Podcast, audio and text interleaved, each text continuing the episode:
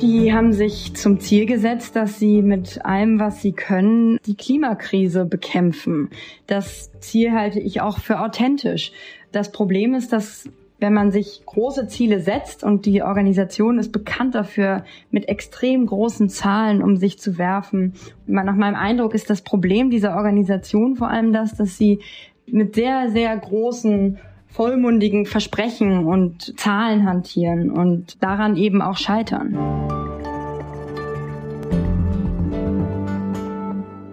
Liebe Freunde der Zeit, liebe Hörerinnen und liebe Hörer. Kennen Sie Ihren CO2-Fußabdruck? Wissen Sie, wie viel Kohlendioxid Sie im Alltag in die Atmosphäre ausstoßen? Tun Sie vielleicht auch was, um Ihren Ausstoß dieses Klimagases auszugleichen? Gibt es irgendwo am anderen Ende der Welt Bäume, die von ihrer Spende gepflanzt wurden und so viel CO2 absorbieren sollen, wie sie ausstoßen? Und beruhigt das etwas ihr Gewissen? Wenn ja, dann werden Sie die Dinge nach dieser Podcast-Folge vielleicht etwas anders sehen oder zumindest genauer hinschauen, bevor Sie das nächste Mal eine Urlaubsreise kompensieren. Darum soll es nämlich heute gehen, um ein Projekt, das mit diesem Thema Kompensieren zu tun hat, Bevor wir aber darüber reden, sage ich erstmal Hallo und herzlich willkommen zu einer neuen Folge unseres Podcasts Hinter der Geschichte. Für den Fall, dass Sie den Podcast noch nicht kennen, er ist Teil des Programms Freunde der Zeit, dem Programm für Zeitabonnentinnen und Abonnenten. Jede Woche stellen wir Ihnen an dieser Stelle eine Recherche aus der aktuellen Ausgabe der Zeit vor. Wir, das sind wechselnde Moderatoren und Moderatorinnen, die sonst bei der Zeit auf ganz unterschiedliche Weise unterwegs sind. Mein Name zum Beispiel ist Jens Tönnesmann und ich arbeite im Wirtschaftsressort. Und aus dem Wirtschaftsressort ist heute auch Hanna Knut hier zu Gast im Podcast die sich sonst bei der Zeit schon oft mit der Umweltbewegung Fridays for Future beschäftigt hat und auch viel über Medienthemen schreibt.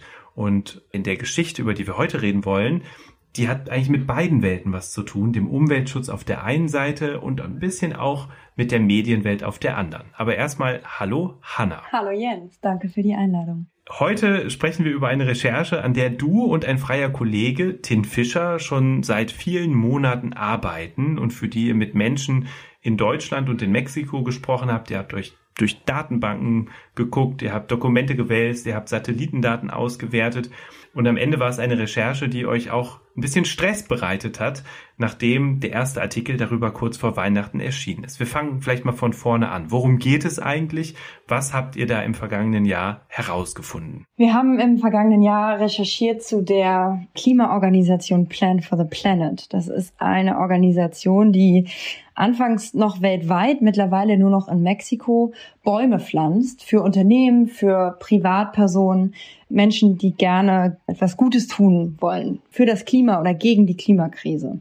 Und wir haben, das ist jetzt fast ist jetzt fast ein Jahr her, dass Tin Fischer und ich zwei Hinweise bekommen haben, und zwar ganz unabhängig voneinander, was ja sehr unüblich ist, dass wir uns diese Organisation doch mal genauer anschauen sollten. Und das haben wir dann gemacht und haben angefangen. Und ja, es ergab sich eine echte Spurensuche, nämlich es war eigentlich wie, ein, wie eine Puzzlesuche. Wir haben herausgefunden, dass es zahlreiche Zweifel gibt an den Erfolgsgeschichten, die die Organisation erzählt, an den Beschreibungen, die sie macht über ihre Pflanzfläche, und dass sie eben auch viele Schwächen oder Fehler, die ihnen in der Vergangenheit passiert sind, gar nicht transparent kommunizieren, sondern eher versuchen, unter den, unter den Teppich zu kehren. Und so entstand dann ein, ein Bericht letzten Dezember, der versucht hat, diese ganzen Puzzleteile und diese zahlreichen Ungereimtheiten im Zusammenhang mit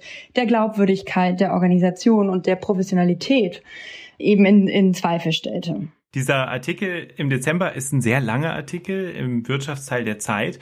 Ich glaube, jetzt nochmal alle Vorwürfe aufzulisten, das wird ein bisschen lang dauern. Aber vielleicht kannst du mal ein Beispiel erwähnen. Es gab ja ganz bestimmte Wälder auf der Halbinsel Yucatan, um die es da im Kern auch ging, die offensichtlich so, wie das dargestellt wurde, gar nicht existieren oder zumindest anders aussehen.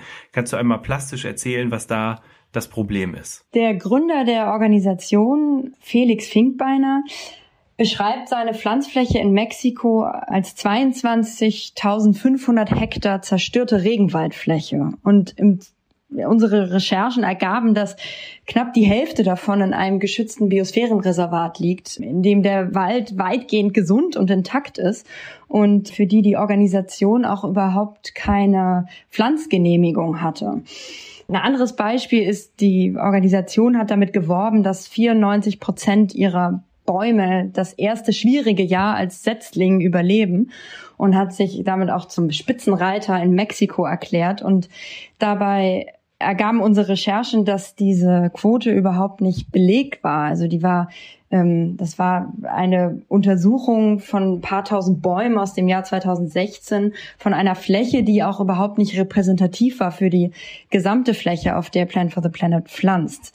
Und ihr habt, oder diese Geschichte ist nicht nur deshalb relevant, weil da so viel im Argen liegt, sondern auch, weil so viele deutsche Unternehmen und auch Privatleute zu den Unterstützern dieser Organisation gehören. Also in eurer Geschichte kommt zum Beispiel Rewe kommt vor, der Schokoladenhersteller Rittersport kommt vor.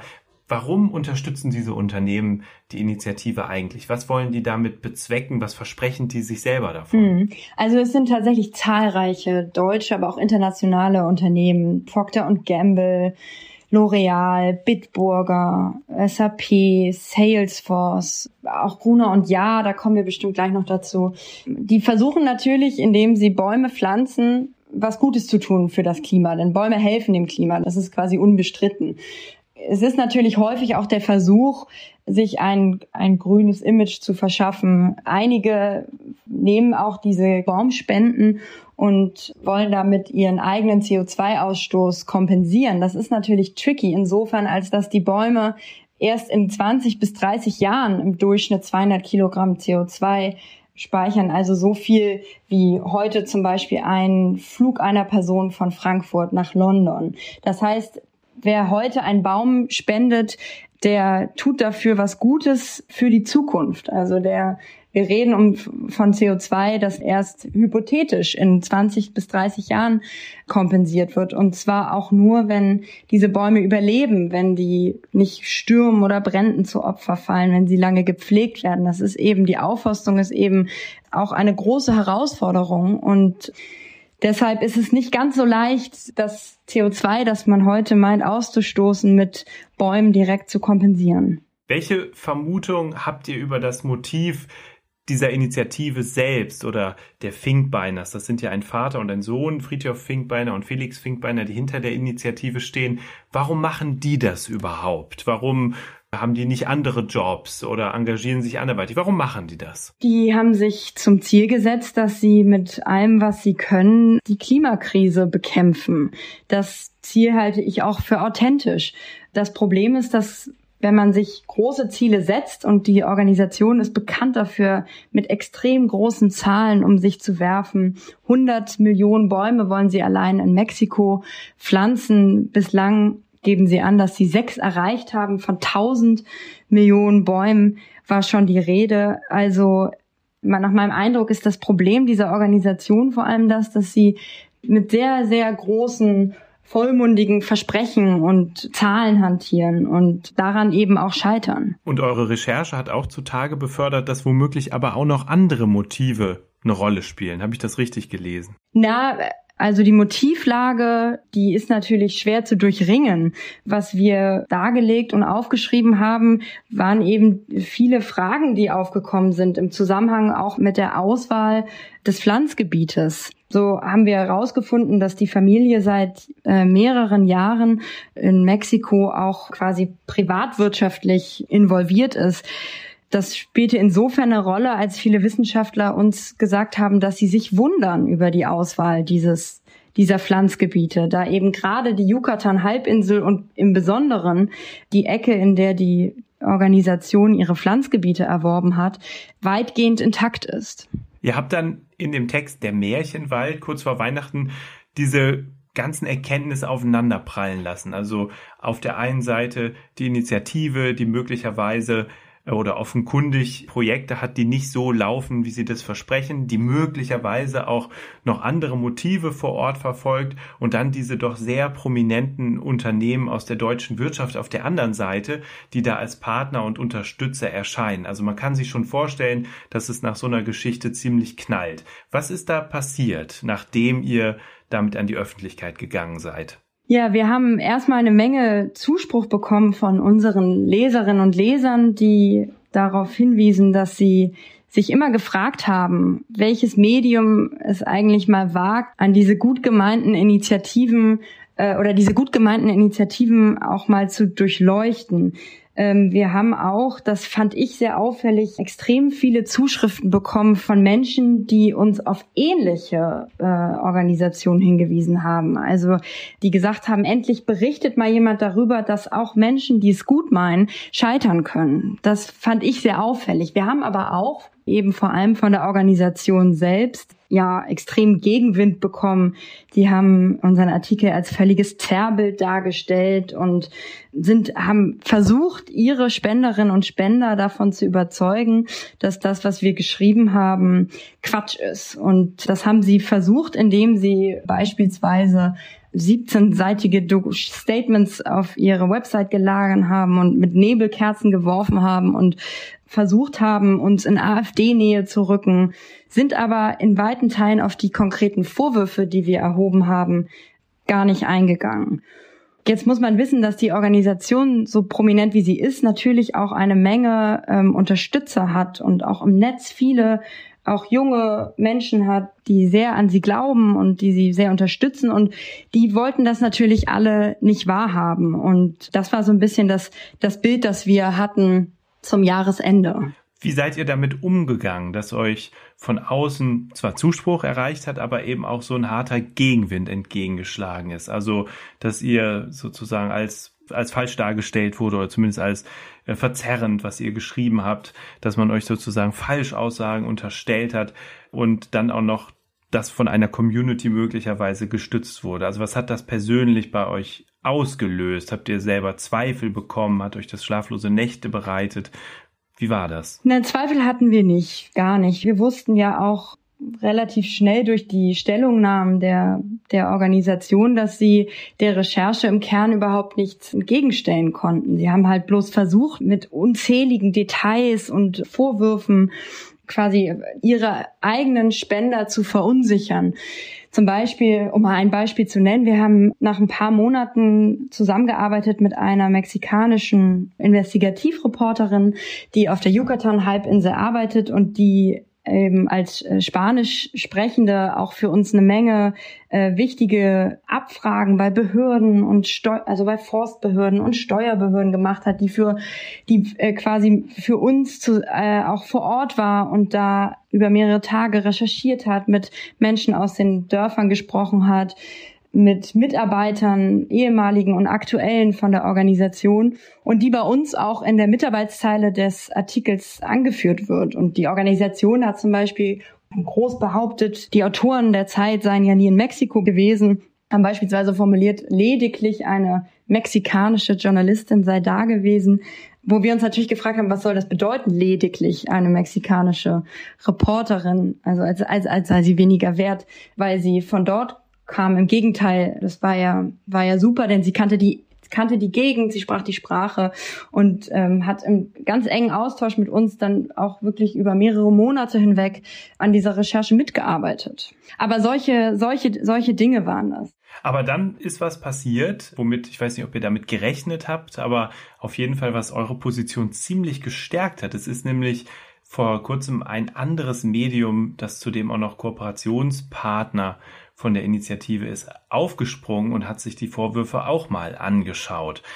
Was habt ihr dabei gedacht? Also erstmal, was haben die rausgefunden und wie hat euch das auch bestärkt? Na, also ich glaube, zur Wahrheit gehört, dass natürlich kaum jemand ein Interesse daran hatte, dass die Vorwürfe stimmen. Also weder die Politik, das BMZ, das der Organisation Geld gibt, noch die Unternehmen, die mit ihnen kooperieren, noch äh, Aufforstungsexperten, die fürchten, dass, dass es jetzt generelle Zweifel an der, an der Sache der Aufforstung gibt, noch Klimaaktivisten, die sagen, schädigt das nicht im Zweifel irgendwie unseren Kampf gegen die Klimakrise.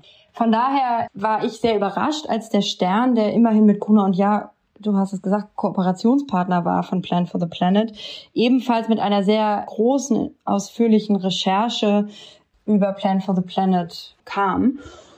Und der hat eine Menge Vorwürfe untermauert, die wir auch erhoben haben, hat auch noch mal ein paar neue erhoben.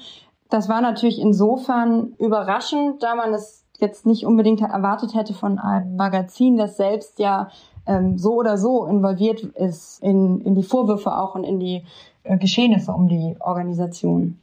Und ihr habt diese Woche in der aktuellen Zeit nochmal eine große Geschichte im Wirtschaftsteil geschrieben, Überschrift aus der Traum von Billigbaum, in dem ihr das auch nochmal zusammenfasst, auch nochmal erzählt, was jetzt Neues passiert ist, wie ihr mit dieser Kritik umgegangen seid und was sich jetzt doch nochmal sehr bewahrheitet hat.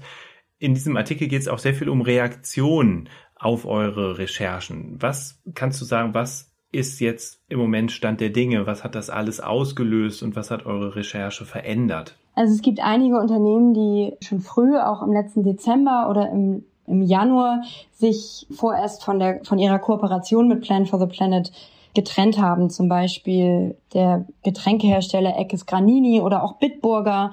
Die Braugruppe hat früh ihre Zahlungen an Plan for the Planet eingestellt. Nun hat äh, Gruner und Ja im Rahmen ihrer Recherche eben auch verkündet, dass sie aufgrund der vielen Zweifel an der Organisation ihre Partnerschaft ebenfalls ruhen lässt. Und das wiederum hatte zur Folge, dass weitere Unternehmen ähm, gesagt haben, dass sie vorerst ihre Zusammenarbeit auf Eis legen. Das hängt auch mit einem PwC-Bericht zusammen, den die Organisation großmündig schon im Dezember ankündigte für Mitte Januar und der die Bücher prüfen sollte. Und der ist auch bis heute nicht erschienen. Und so ist vieles weitere, was an, als Teil einer Transparenzoffensive in Reaktion auf unseren Text versprochen wurde, eben bis heute nicht eingelöst worden. Und das hat natürlich zusammen mit den neuen Vorwürfen aus dem Stern jetzt dazu geführt, dass viele Unternehmen so verunsichert sind, dass sie ihre ihre Zusammenarbeit vorerst aussetzen, so lange bis diese ja versprochenen Aufklärungen von Seiten von Plan for the Planet kommen. Hanna, wie steht denn Plan for the Planet jetzt dazu, nachdem der Stern, also nachdem erst ihr, dann der Stern und jetzt wieder ihr darüber berichtet habt? Also vieles von dem, was die Organisation uns noch vorgeworfen hat, hat sie mittlerweile im Sterntext eingestanden. Also zum Beispiel die Frage der äh, 94 Prozent Anwachsquote, von der ich anfangs sprach. Und äh, sie hat auch mittlerweile auf ihrer Website geschrieben, dass der Zeitbericht Fehler offenbart hat, die, ich zitiere, wir zuvor entweder nicht ausreichend gesehen oder nicht transparent genug kommuniziert hatten. Das heißt, mittlerweile auch in dem aktuellen Stück, in der Zeit, in der wir den Gründer Felix Finkbeiner nochmals angefragt haben, gibt es sowas wie ein, wie ein Schuldeingeständnis. Also, es wird weitergehen mit der Geschichte. Plan for the Planet will mehr Klarheit schaffen. Ihr werdet sicherlich auch dranbleiben und gucken, was da passiert, was davon umgesetzt wird von diesen Versprechen. Vielleicht auch, wenn dieser Bericht erscheint, was da drin steht. Äh, wir sind gespannt, Hanna, was da passiert. Am Anfang habe ich ja kurz gesagt, im Hintergrund steht auch dieses Thema CO2-Kompensation. Du hast dich schon viel mit Umweltfragen beschäftigt, mit Fridays for Future, die übrigens auch eine Verbindung zu dieser Initiative mhm. haben. Würdest du sagen, kann man auch wenn das jetzt nicht Thema eures Artikels ist, aber kann man aus dieser Geschichte was darüber lernen, wie man, wenn man selber seinen CO2-Ausstoß kompensieren möchte, wie man das machen sollte oder nicht machen sollte oder worauf man dabei achten müsste? Also erstmal würde ich sagen, wir können natürlich, äh, wir können unser Leben nicht kompensieren, sondern wirklich, wenn man die Klimakrise ernst nimmt, dann muss man erstmal sein Leben, seine, seinen Lebensstil ändern und, und ganz viel von dem ändern, was, was man gewöhnt ist. Wenn man nun aber sagt, man würde gerne on top kompensieren, dann würde ich immer empfehlen, nicht sparsam zu sein. Also die Angebote, dass man für ein Euro den Flug klima irgendwie CO2-neutral macht oder eben für ein Euro auf der anderen Seite der Welt Bäume pflanzt, das ist eben eine große Heilsversprechung, die sich, die sich in der Regel nicht halten kann. Wer, wer, wer sein CO2 kompensieren will, der muss dafür ein bisschen was zahlen und das ist sicher eine, also ein Detail, auf das man achten kann. Niedrige Kosten werden es häufig nicht bringen. Und ansonsten gilt natürlich, dass man sich genau anguckt, was machen, was machen die Projekte, an die ich Geld geben will. Also gerade bei der Aufforstung geht es eben, kommt so viel zusammen. Da muss man geeignete Flächen finden, auf denen man aufforsten kann. Man muss unbedingt mit den Gemeinden zusammenarbeiten. Man braucht erfahrene Menschen, die wissen, wie sowas funktioniert. Man braucht eben auch jahrelange Pflege der Bäume, sonst klappt es nicht. Und das alles kostet Geld. Also das ist eben das, was ich meine. Und das ist auch das, was Plan for the Planet immer versucht hat, anders zu erzählen. Sie haben immer gesagt, ähm, mit einem Euro kann man die Klimakrise retten. Das ist ja so ungefähr das Versprechen, das sie geben. Und zur Wahrheit gehört eben, dass das natürlich nicht funktioniert. Und auch Plan for the Planet hat nun schon angekündigt, dass sie darüber nachdenken, künftig mehr als einen Euro pro Baum zu nehmen. Ah ja, also insofern verändert eure Recherche wirklich was. Gleichzeitig haben wir was darüber gelernt, wie man selber ja mit seinem eigenen CO2-Ausstoß haushalten und sollte und den vielleicht doch kompensieren kann, zumindest worauf man dabei achten muss. Hanna, es war schön, dass wir dich heute hier dabei hatten. Wir sind gespannt darauf, wie es weitergeht mit der Geschichte. Und Ihnen, liebe Hörerinnen und liebe Hörer, danke ich ganz herzlich fürs Zuhören. Wenn Sie weiterhören wollen, dann tun Sie das unter www.freunde.zeit.de. Äh, Gibt es noch eine ganze Reihe älterer Episoden und außerdem kommende Woche wieder eine neue. Schön, dass Sie zugehört haben. Alles Gute für Sie und alles Gute für dich, Hanna. Bis dahin. Ciao. Tschüss.